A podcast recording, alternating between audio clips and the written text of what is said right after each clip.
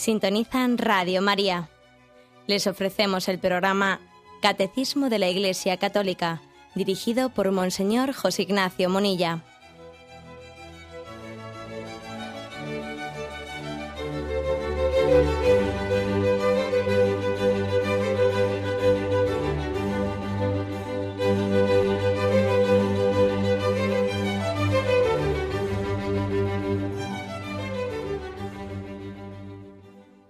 Cordial saludo a todos los oyentes de Radio María.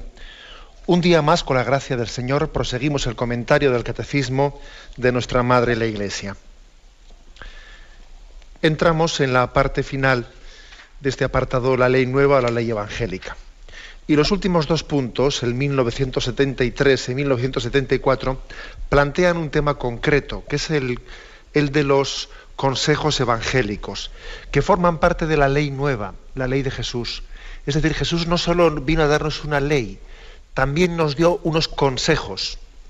Esto es nuevo. El concepto consejos no estaba tan, tan incluido en el Antiguo Testamento, es más propio, es más propio del Nuevo Testamento. Consejos evangélicos. Pues bien, vamos a dedicar una serie de programas a explayarnos un poco eh, en quiénes, qué son los consejos, consejos evangélicos, porque allá por el punto 973, hace ya bastante tiempo, ¿eh? pues hace casi ya dos años que va pasando el tiempo en esta explicación del catecismo, allá por el punto 973, eh, dentro del apartado de la vida consagrada, también allí se habló de los consejos evangélicos, pero entonces no nos explayamos, y ahora sí vamos a hacerlo. ¿eh? En este momento nos explayamos en qué entiende el Nuevo Testamento por consejos evangélicos, cómo los ha explicado la Iglesia, etcétera. El punto 1973 dice, más allá de sus preceptos, la ley nueva contiene consejos evangélicos. La distinción tradicional entre mandamientos de Dios y consejos evangélicos se establece por relación a la caridad, perfección de la vida cristiana. Los preceptos están destinados a apartar lo que es incompatible con la caridad. Los consejos tienen por fin apartar lo que, incluso sin serle contrario, pueden constituir un impedimento al desarrollo de la caridad. Bueno, la explicación yo creo que sería bueno partir de lo siguiente, ¿no? Que en el Evangelio se pueden encontrar muchos consejos de Jesús. Pues eh, es bueno hacer limosna, poner la otra mejilla, ayunar, hacer oración en lo secreto, muchas actitudes, eh, cuando sea sí, di sí, cuando sea no, di no, no digas palabras ociosas, o sea, hay consejos de Jesús. No recuerdo, no, no tengo noción de que alguien haya hecho pues el esfuerzo de, de recoger todos estos consejos de Jesús. Sería bonito ese esfuerzo. Pero bien, en el Evangelio hallamos muchos consejos de Jesús. Pero la tradición cristiana ha considerado especialmente tres consejos. El de pobreza, castidad y obediencia. Tres consejos especiales. ¿eh? Por eso generalmente cuando se utiliza la palabra consejos evangélicos nos referimos a estos tres, pobreza, castidad y obediencia. ¿eh? Sin, que, sin que esto quite que también podamos encontrar otros consejos de orden práctico ¿no? en la vida de Jesús. De alguna manera, estos tres consejos básicos, el de pobreza, castidad y obediencia, nos dan las coordenadas de nuestra vida, ¿no? nos dan las coordenadas eh, dentro de las cuales se deben de vivir la perfección evangélica. Estos tres consejos eh, tienen en el fondo un mismo espíritu. ¿eh? Se trata de seguir a Jesús más libremente. Pobreza, castidad y obediencia son tres regalos de Dios, tres consejos de Jesús para que le sigamos más libremente, siguiéndole pues con prontitud. ¿no? Esta es una eh, la finalidad de los consejos evangélicos, mayor libertad para seguir a Jesucristo. Conviene que recordemos ¿no? que la perfección cristiana consiste principalmente en los preceptos, en los mandamientos y secundariamente en los consejos. O sea, eso está claro, ¿eh?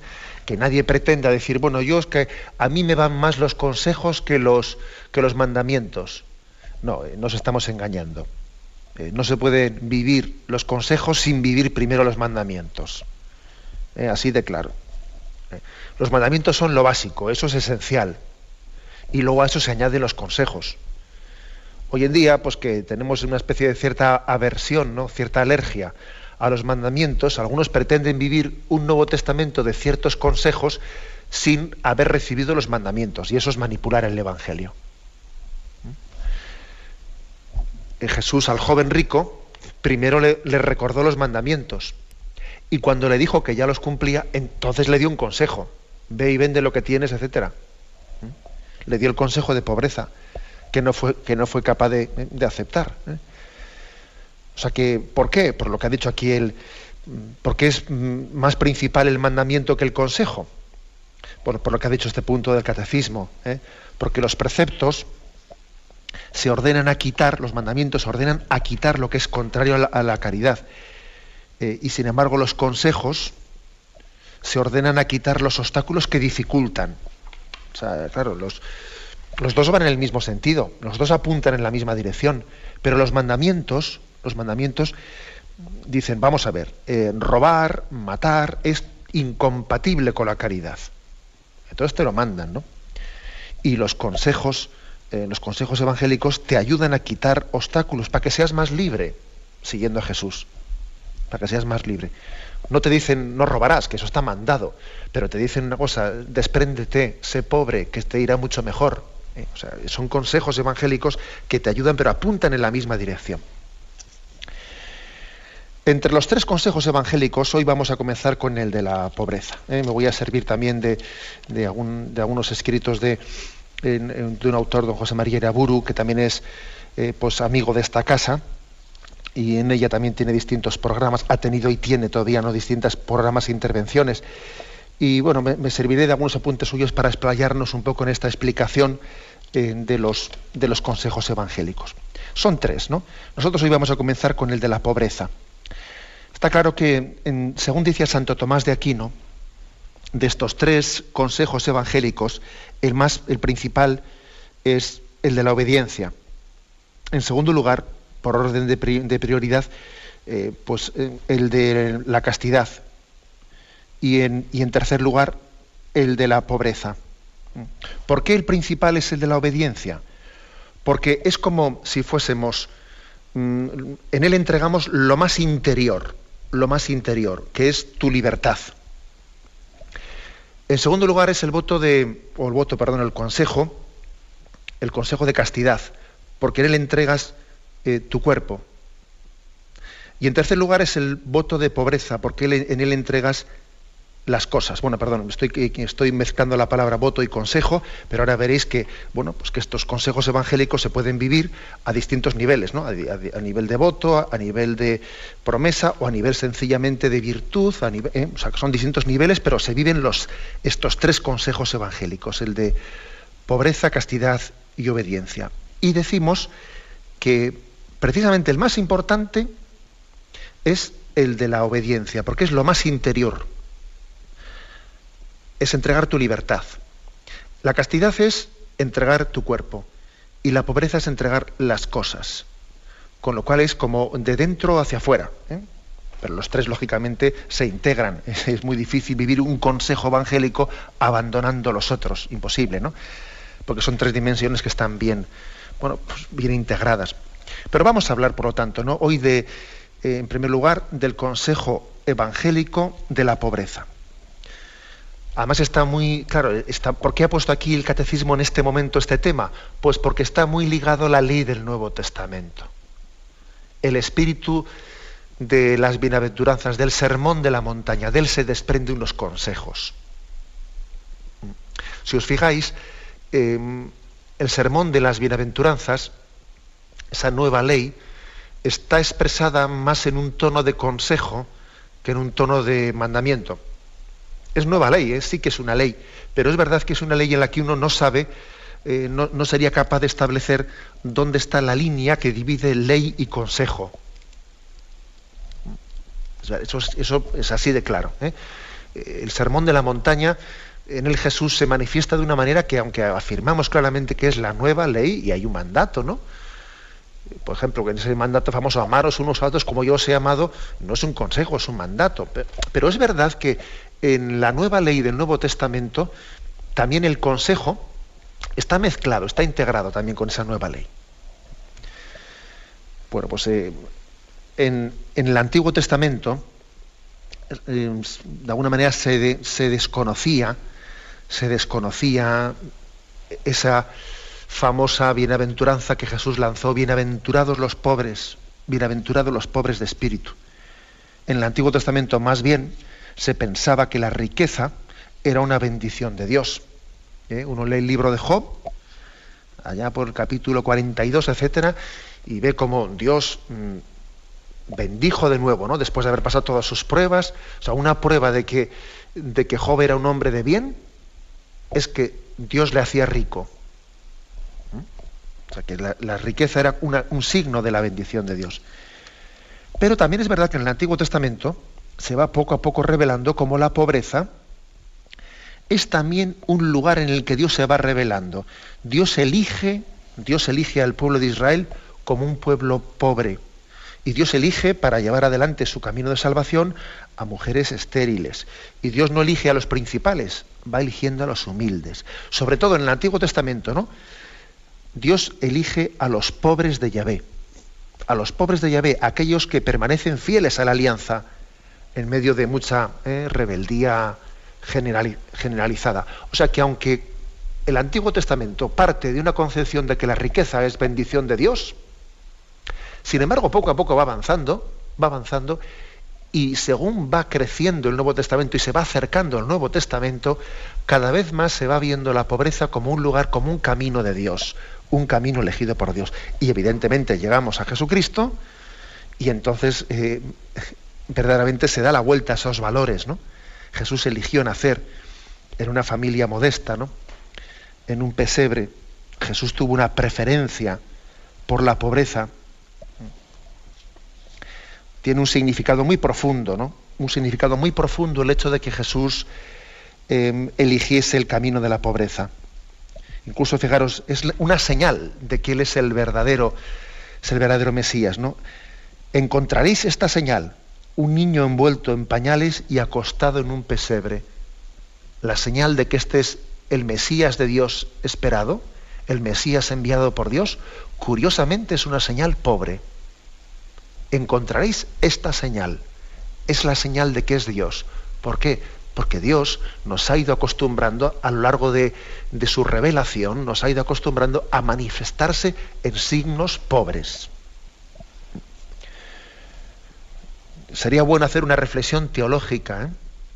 de por qué Dios ha querido manifestarse en signos pobres, de por qué Jesucristo, a la hora de encarnarse, a la hora de que el Verbo se encarnase y viniese a nosotros, hizo esa opción por revelarse a través de signos pobres. O sea, ¿qué explicación nosotros podemos percibir? Pues yo diría que en primer lugar, porque eso le ayudaba, le ayudaba a manifestarse como el Hijo de Dios Padre. Porque él quería revelar la dependencia absoluta que él tenía del Padre. O sea, mi Padre es mi único tesoro. Yo no tengo otros tesoros. Mi alimento es hacer la voluntad del Padre. Soy pobre y soy rico al mismo tiempo, porque mi riqueza es Dios Padre.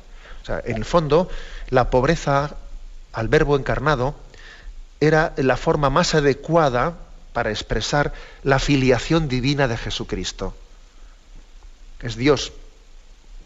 Y además lo, expresa porque Él no tiene otro tesoro que Dios mismo.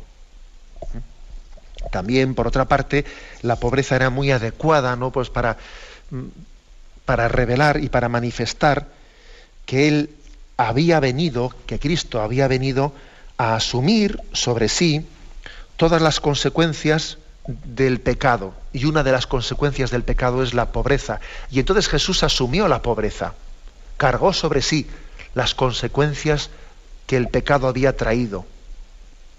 Y entonces carga también sobre sí la pobreza, igual que también cargó sobre sí el sufrimiento y la muerte, que eran otras de las consecuencias que había traído el pecado original, pues también cargó sobre sí la pobreza. Siendo rico, se hizo pobre por nosotros, para que nosotros fuésemos ricos por su pobreza. Él pues asume, eh, carga con las consecuencias del pecado, también la pobreza. Jesús manifiesta ¿no? una preferencia por los pobres cuando dice que ha venido a evangelizar especialmente a los pobres. También hay que decir que no solamente Jesús fue el que tuvo una preferencia por los pobres, que también los pobres tuvieron una preferencia por él. Eso también se, ve claramente, ¿no? Cuando dice ahí San Pablo, no hay en vuestra asamblea, no hay en nuestra asamblea muchos ricos y muchos entendidos, sino que Dios ha elegido lo, humilde, etcétera. O sea, los cristianos, en los primeros siglos, eh, la extensión del cristianismo principalmente tuvo lugar pues en las clases sociales más pobres. Así de claro. A veces incluso pues los romanos y los sabios de este mundo pretendían desprestigiar al cristianismo diciendo eso, pues son todos una cuadrilla de, esclavos, son los esclavos, los ignorantes, los pobres, esos son los cristianos. Es así. O sea, que no únicamente Jesús prefirió eh, a, los, a, los, pobres, es que también los pobres ¿no? eran los que, los que preferían a Jesús. Bueno, pues esta es una primera, ¿eh? una primera aproximación ¿no? a este misterio de la pobreza. En oposición completa ¿eh? a la mentalidad de este mundo, Jesús declara bienaventurados a los pobres. Bienaventurados los pobres de espíritu, porque vuestro es el reino de Dios. Vamos a intentar explicar quiénes son esos pobres de espíritu a los que Jesús llama bienaventurados, que por lo tanto es tanto como hablar, vamos a intentar adentrarnos en ese consejo evangélico de la pobreza. Tenemos un momento de reflexión y continuamos enseguida.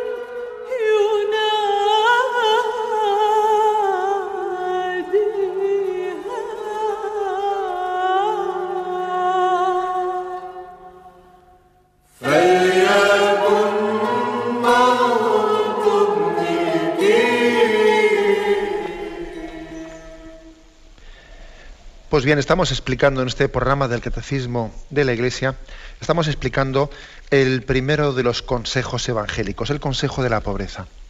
Jesús dijo en las bienaventuranzas, bienaventuradas, bienaventurados los pobres de espíritu. Es verdad que en una de las versiones, en unas versiones de uno de los evangelios, dice los pobres de espíritu, que en otras dice eh, los pobres sin más. ¿eh? Los pobres de espíritu dice en Mateo y los pobres sin más dice en Lucas. Bienaventurados los pobres, bienaventurados los pobres de espíritu. Bueno, ¿cómo entender, por lo tanto, a qué se refiere? Claro, el hecho de que en uno diga los pobres de espíritu, en Mateo 5.3, y en otro diga los pobres sin más, ¿eh? en Lucas 6.20, se presta un poco a una cierta discusión. ¿A qué se está refiriendo Jesucristo? Una primera interpretación incorrecta, ¿no? que, la, tradición de la Iglesia no ha aceptado, es decir, vamos a ver, los pobres a los que se refiere el Evangelio son sencillamente los pobres económicos, sin más condiciones. Con que uno sea pobre económicamente, ya es bienaventurado. ¿Eso es verdad? No, eso no es aceptable. ¿eh? De hecho, hasta que sepáis que en, la, historia de la Iglesia ha existido hasta alguna herejía que venía a decir ningún pobre, en sentido, entendido en sentido económico, ningún pobre puede condenarse, sino que todos se salvarán. Y eso la Iglesia lo ha rechazado. Ha hecho como, eso es una interpretación demasiado literal de las cosas. Esta doctrina es insostenible porque hay, hay pobres, bueno, pues que también pueden rebelarse frente a Dios, que pueden odiar a sus hermanos, que pueden saber ser también un lobo para su, para su hermano. Y es claro que esos no van a ser los elegidos del reino de Dios. Uno puede ser pobre y, puede actuar, pues oye, pues con, un odio y un rencor mayor que un rico. O sea, no se puede entender, por lo tanto, la bienaventuranza bienaventurados los pobres y los pobres de espíritu en un sentido mm, estrictamente económico. No puede ser. Una segunda interpretación ha sido la de entender bienaventurados los pobres referido a los humildes. Jesús quiere decir los humildes. Esta ha sido una interpretación eh, de, bueno, de, bastantes santos, eh, de San Juan Crisóstomo, de San Agustín, de San Bernardo. Eh, por ejemplo, San Bernardo dice expresamente, eh, cuando explica esta bienaventuranza, dice, Jesús no está, no está, hablando de los pobres materiales, pero sé que el Señor en, este lugar no habló de los pobres materiales. Bienaventurados pues los pobres de espíritu, es decir, los que son pobres con la intención espiritual. O sea, él explica que es como una intención espiritual, como una humildad. Una humildad. Bueno, hay que decir que esta interpretación pues, es aceptable, es aceptable, pero que tiene que ser complementada, porque mm, no vale decir bienaventurados los pobres de espíritu, quiere decir los humildes. Hombre, pues para eso podía haber dicho los humildes, pero es que no dijo los humildes, sin más, dijo los pobres de espíritu, o los pobres. ¿eh? Luego, aunque bien aceptamos la, explicación de que sí, de que, eh, de que, estamos hablando de una humildad, pero no da, no da igual, ¿eh? no es lo mismo ser rico o pobre. Hay, hay, algún, hay un matiz ahí en la riqueza o en la pobreza material que también hay que profundizar en ello. Por eso una tercera comprensión, ¿no? de esta, una tercera explicación de este principio es la siguiente, ¿no? Los pobres del Evangelio, eh, a los que se refiere Jesús en las bienaventuranzas, son los que viven el desprendimiento de los bienes con humildad de corazón. Que como veis, esta explicación integra eh, a las dos anteriores. Es vivir el desprendimiento de los bienes materiales con humildad de corazón. En, el Evangelio, Jesús eh, no salva a los pobres por ser pobres, eh, ni condena a los ricos por ser ricos, sino sino que nos enseña que lo importante es tener un corazón libre, eh, libre para Dios. Y tanto el pobre como el rico tienen que tener un corazón libre para Dios. Ahora, ¿qué ocurre? Pues que evidentemente cuanto más riquezas tengas, más complicado te va a resultar tener el corazón libre para Dios. Pero eso no quiere decir que el pobre tampoco no vaya a tener problemas, porque también el pobre puede tener mucha codicia y mucha envidia de las riquezas. Ojo, ¿eh? o sea que en cada estado hay complicaciones, pero Jesús subraya especialmente que va a tener más problemas el rico, va a tener más problemas, va a tener el corazón libre. Y por tanto subrayo esto. Posiblemente la interpretación, ¿no? La más correcta, la que es más equilibrada, mm, para explicar qué quiso decir Jesús cuando dijo eso de bienaventurados los pobres o bienaventurados los pobres de espíritu, es esta. ¿eh? Se estaba refiriendo a aquellos que viven el desprendimiento de los bienes materiales con humildad de corazón. ¿Mm? Vamos a intentar explicarlo. ¿Mm?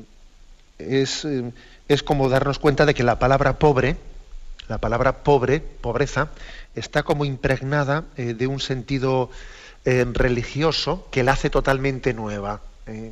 es como, es pobreza, pero pobreza no meramente material, sino una pobreza que hace referencia, que condiciona, condiciona mi relación con Dios.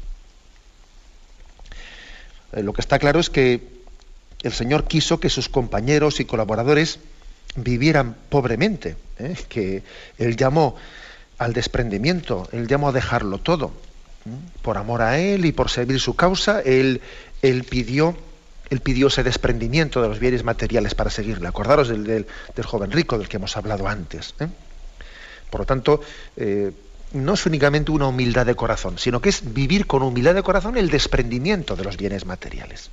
Y además, no olvidemos que también, además de esas bienaventuranzas, en San Lucas se insiste no únicamente en bienaventurados los pobres, sino si luego, se dice, hay de los ricos o sea que viene en la segunda parte, ¿eh? en San Lucas. Eh, se contrapone la maldición de la riqueza. Hay de vosotros ricos porque habéis recibido vuestro consuelo. Hay de vosotros los que ahora estáis hartos porque tendréis hambre. Hay de vosotros los que ahora reís porque lloraréis. ¿eh? O sea que el mal, el mal está en el hombre. No es que esté en la riqueza, no es que esté en el dinero. El mal no está en el dinero, está en tu corazón, ¿eh? en tu corazón, que es pecador y que fácilmente se apega a las criaturas de una forma que le impiden el amor a Dios y al prójimo. Por eso cuando Jesús quiere decirnos qué difícil, qué difícilmente no entrará un rico en el reino de los cielos.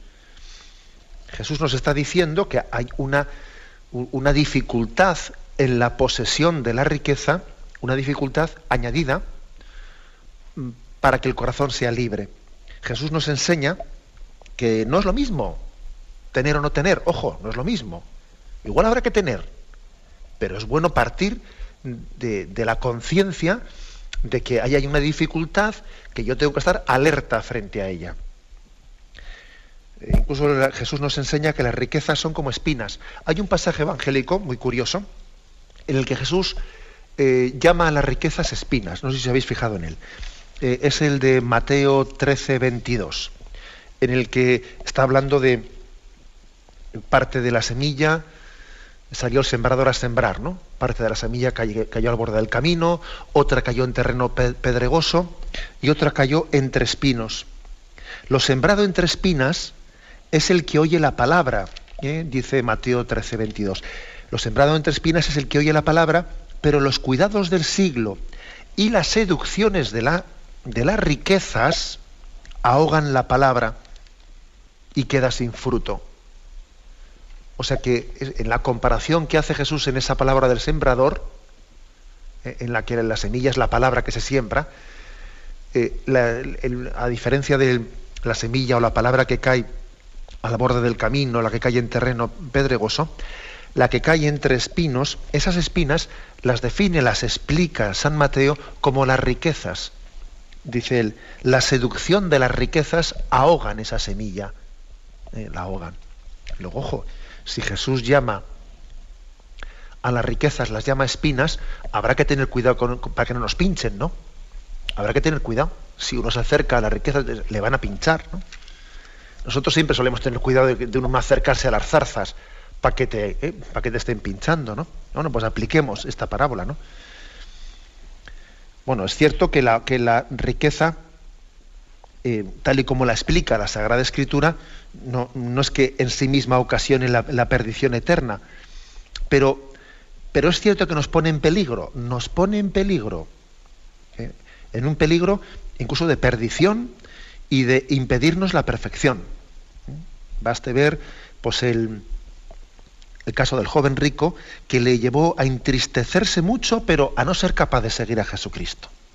¿Mm? Y además, no únicamente Jesús en el Evangelio, es que los apóstoles Esto se lo tomaron muy a pecho, eh, se lo tomaron muy a pecho, ellos esa predicación de Jesús la hicieron propia y ellos también continúan ¿eh? Eh, en, las cartas apostólicas. Podemos leer cosas, por ejemplo, la carta de Santiago, una, carta tremenda, un pasaje tremendo es el de Santiago capítulo quinto. Dice, vosotros los ricos llorad a gritos sobre las miserias que os amenazan. Vuestra riqueza está podrida vuestros vestidos consumidos por la polilla. dice cosas tremendas. Y el libro del Apocalipsis, con el que San Juan Evangelista pues, culmina, ¿no? culmina la Sagrada Escritura, la revelación, en el capítulo 18, fijaros lo que dice. Habla, de, habla de que el juicio de Dios vendrá contra la Babilonia rica. ¿eh? Describe, describe el mundo de la perdición con la imagen de la riqueza. Dice, cuánto se envaneció y entregó al lujo. Dadle otro tanto de tormento y duelo. Ay, ay de la ciudad grande, que se vestía de lino, púrpura y grana, y se adornaba de oro, piedras preciosas y perlas, porque en una hora quedó, quedó devastada tanta riqueza.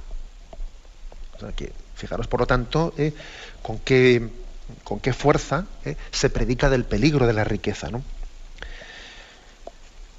bueno, no cabría decir que igual que la riqueza es, es muerte, pero sí que, sí que la riqueza espiritual es muerte. ¿Qué quiero decir con esto? Que la riqueza espiritual me refiero, el estar espiritualmente atado a la riqueza es muerte. Es, podríamos decir, la riqueza material es peligro de, pero la riqueza espiritual es muerte. El hecho de tener bienes materiales en sí mismo no, mata a tu alma. Pero como además de tener bienes materiales no hayas hecho un esfuerzo muy grande de ser libre frente a ellos, ahí sí que estás muerto espiritualmente ya. Es decir, el hombre muere espiritualmente si pone su corazón en los bienes de este mundo. De esta manera, ¿no? Es como mm, caemos en esa advertencia que Jesús nos había hecho. La gran peligrosidad de las riquezas consiste en que suelen captar el corazón del hombre y lo cierran para Dios, ¿eh? y lo terminan cerrando para Dios. Bien, vamos a tener un momento de reflexión y continuaremos enseguida.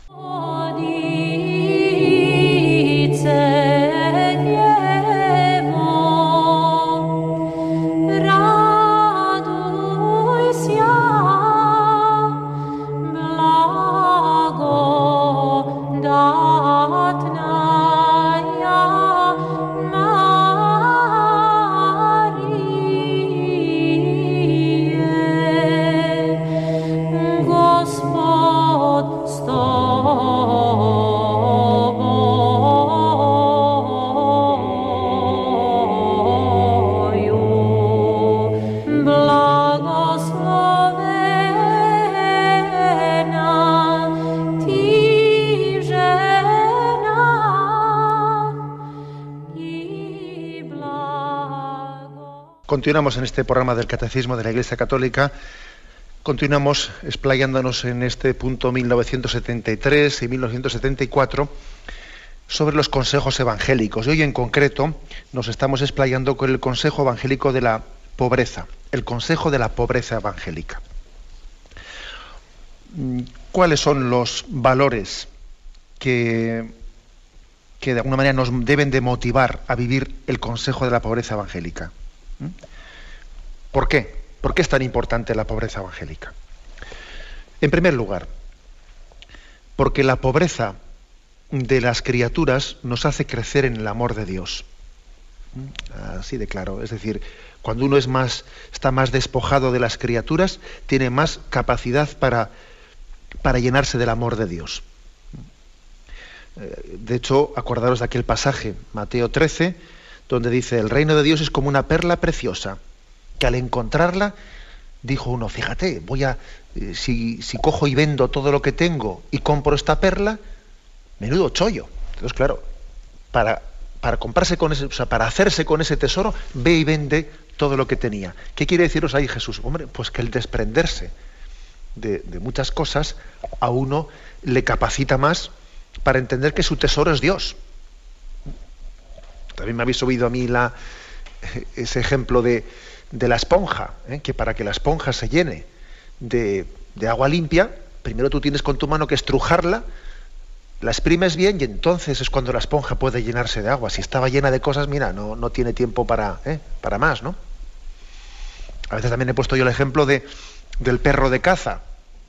Esos perros que vemos que están atentos, atentos con las orejitas, les sacas a cazar y cuando ven que en la lontananza puede haber una perdiz o lo que sea, es impresionante cómo se les ponen las orejas tiesas, ¿no? Porque son y, se ponen estirados. Bien, vale, tú a ese perro cébalo, dale chuleta un día, si otro también, dale de todo, sácalo a cazar y vas a ver tú cómo no se le ponen las orejas tiesas. ¿No? Porque si uno está, si no está eh, pues, pues sencillamente plenamente satisfecho de los bienes materiales, no tiene hambre de Dios. Es así. ¿eh? O sea, si uno no se desprende en cierta medida, ¿no? O en la medida en que Dios quiera, de las criaturas no tendrá hambre de Dios. En segundo lugar, la pobreza evangélica es muy importante para vivir como hijo de Dios. Porque el hijo, el hijo mm, quiere todo lo que el padre, todo lo que el padre quiera. Un hijo que se ha marchado de su casa, un hijo que se ha marchado de casa de su padre, pues como la palabra dijo pródigo, ¿no? En el fondo lo que quiere son los bienes de su padre, ¿no? El dinero de su padre, pero no quiere tanto a su padre. quiero la parte de mi herencia, quiero mi dinero. Pero el hijo que vive en casa casi prefiere que el padre no le dé el dinero. Lo que quiero es a mi padre, no al dinero de mi padre. ¿Mm? Por eso, por eso para vivir como hijo de Dios ayuda a ser pobre. ¿Yo qué quiero? ¿El dinero de mi padre o a mi padre? Bueno, apliquemos esto a la vida espiritual. Y por eso entenderemos que la pobreza nos ayuda a vivir como hijos de Dios. Otro argumento. La pobreza espiritual es buena y conveniente para amar más a Cristo pobre. Los autores de la vida espiritual no se han enamorado de Cristo pobre y se han, enamorado de la pobreza para participar más de la cruz de Cristo. Cuando uno ama a Cristo, no solo ama a su persona, sino ama el estilo con el que él vivió. Y como Cristo fue pobre, yo me enamoro de la pobreza como parte del estilo de Jesús. Yo amo a Cristo pobre. Amo a Cristo pobre. Claro, así. ¿eh? Eh, pues sería ridículo. yo, me, yo me enamoro muy, mucho de Jesucristo, pero no me gustó tanto el, estilo que, él abrazó. No, hombre, eso es falso. Yo no solo me enamoro de, de, Jesús, de su persona, sino también de su estilo, de su pobreza, de su cruz. Además, el consejo de la pobreza evangélica, pues es muy práctico, como os podéis imaginar, para poder amar a los pobres, es muy difícil amar a los pobres si uno no se abaja su condición. Por eso es muy importante el ayuno para luego ejercer la limosna. Primero despréndete, despréndete, y luego podrás ayudar mejor a los pobres, ¿no? Hacerse pobre con los pobres para ayudarlos desde su condición y no desde la estratosfera, ¿no? Es otro argumento, ¿no? Por amor a los pobres, ¿eh? uno mm, se hace pobre.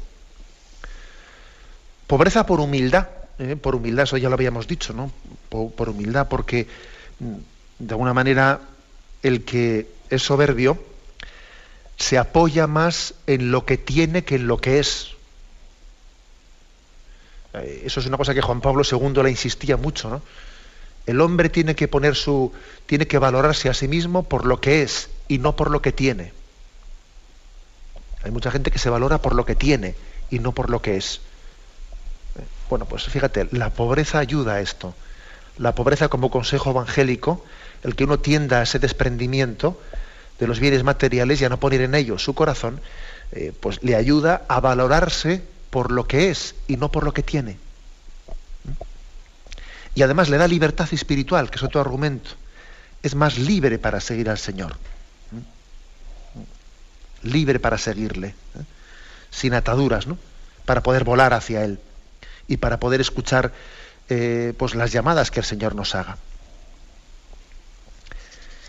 Incluso podríamos decir que en el fondo la pobreza nos permite liberarnos de Satanás, del demonio.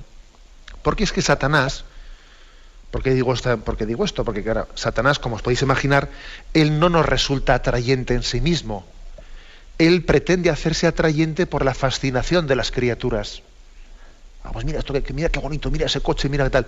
O sea, Satanás de alguna manera pretende actuar en nosotros por la fascinación del dinero. Por lo tanto, la pobreza evangélica, el consejo de la pobreza evangélica, hace, nos hace más capaces de vencer esa tentación. Nosotros preferimos la bondad de Dios a la atracción de las criaturas. A la atracción de las criaturas. Bueno, pues todo esto son, y podríamos decir más también, ¿no? Pues, ¿por qué la pobreza evangélica es tan importante? Eh, pues hemos dicho aquí unos cuantos motivos y yo creo que sería bueno que concluyésemos diciendo, vamos a ver, claro, seguro que esto lo estarán pensando más de uno ahora mismo, ¿no? En sus casas. Bueno, ¿y, en qué nivel? Eh? ¿En qué nivel? ¿En qué medida, ¿no? ¿En qué medida pues nosotros tenemos que vivir la pobreza evangélica? Bueno, pues aquí hay que hacer un discernimiento, ¿no? Uno tiene que ponerse delante del Señor y hay que decir, bueno, en primer lugar el Señor llama, llama y su llamada, ¿eh? pues siempre será escandalosa ante los ojos de este mundo. No estamos hablando únicamente de un criterio ahorrativo económico austero, no, no, estamos hablando de una llamada del Señor que puede ser, eh, seguro que resultaría escandalosa, ¿no? Ante los ojos de este mundo, lo que Zaqueo hizo de desprendimiento, seguro que escandalizaría a su familia y mucha gente le diría, pero estás loco, ¿cómo has hecho eso? ¿eh? Pero es verdad también que después uno tiene que adaptar esa llamada del Señor a muchas cosas. ¿eh? En primer lugar, pues como es lógico, según el, su estado de vida y según el fin específico de su vocación. Pues que no será lo mismo, ¿no? ¿Qué grado de pobreza y qué grado de desprendimiento? Pues tiene que tener pues no sé, pues un diplomático eh, o un cura rural, eh, o, pues, un hombre casado, un hombre soltero, pues no, no es lo mismo, ¿no? No es lo mismo el grado de, digamos, de hasta dónde puede, puede desprenderse, ¿no? Eso, lógicamente, el estado de vida y los deberes que conlleva consigo, pues será uno de los elementos principales de discernimiento. También otro, otro elemento clave de discernimiento es el camino concreto por el que Dios nos esté llevando a cada uno de nosotros, ¿no? Señor no, no, nos quiere a todos por el, por el mismo camino, el mismo rasero. Según, claro, una cosa que es clave, ¿no? Según el grado de nuestro amor a Dios, pues podemos ser llamados también a un mayor o menor desprendimiento.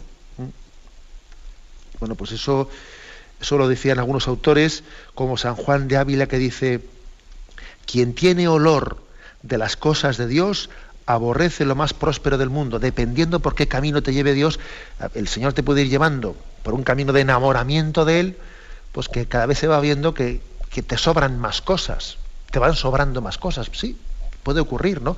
Yo creo que también esto supone un discernimiento espiritual, con, eh, con un acompañante espiritual que nos vaya haciendo discernir.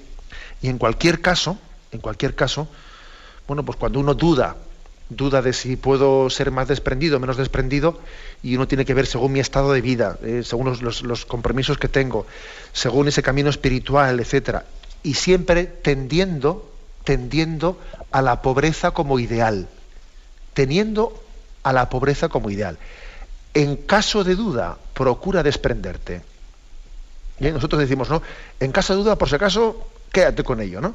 Sin embargo, el criterio evangélico sería, mira, en caso de duda, despréndete, porque serás más libre. ¿eh? Bueno, como veis, por lo tanto, he aquí uno de los consejos evangélicos, de los tres consejos evangélicos que la tradición ¿eh? pues ha expresado. Que luego se puede vivir a nivel de voto, como lo viven, como lo viven los religiosos. Sin embargo, los sacerdotes diocesanos no viven el voto de pobreza, solo viven los religiosos. Los sacerdotes diocesanos no hacen promesa de obediencia y hacen promesa de celibato, pero no hacen promesa de pobreza los sacerdotes diocesanos, pero sí tienen ¿no? un consejo especial, un sacerdote diocesano, para vivirlo pues, en un grado especial por su sacerdocio. Y los laicos pues, pues tienen también ese consejo evangélico, aunque no lo tengan como promesa o no lo tengan como voto. O sea, es, es un mismo consejo que tiene que ser vivido ¿no? de distintas formas según nuestro estado de vida.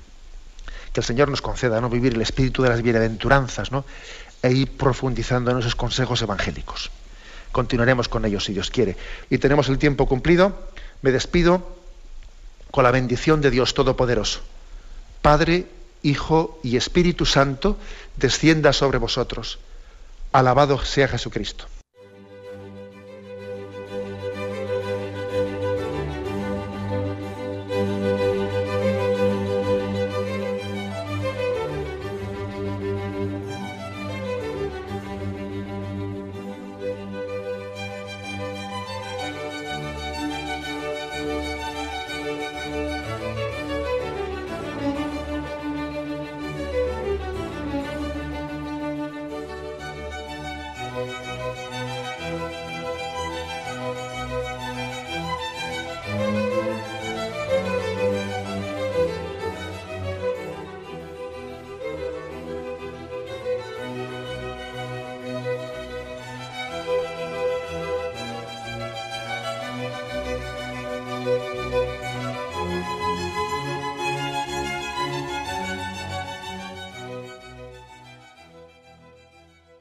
Les hemos ofrecido el programa Catecismo de la Iglesia Católica, dirigido por Monseñor José Ignacio Monilla.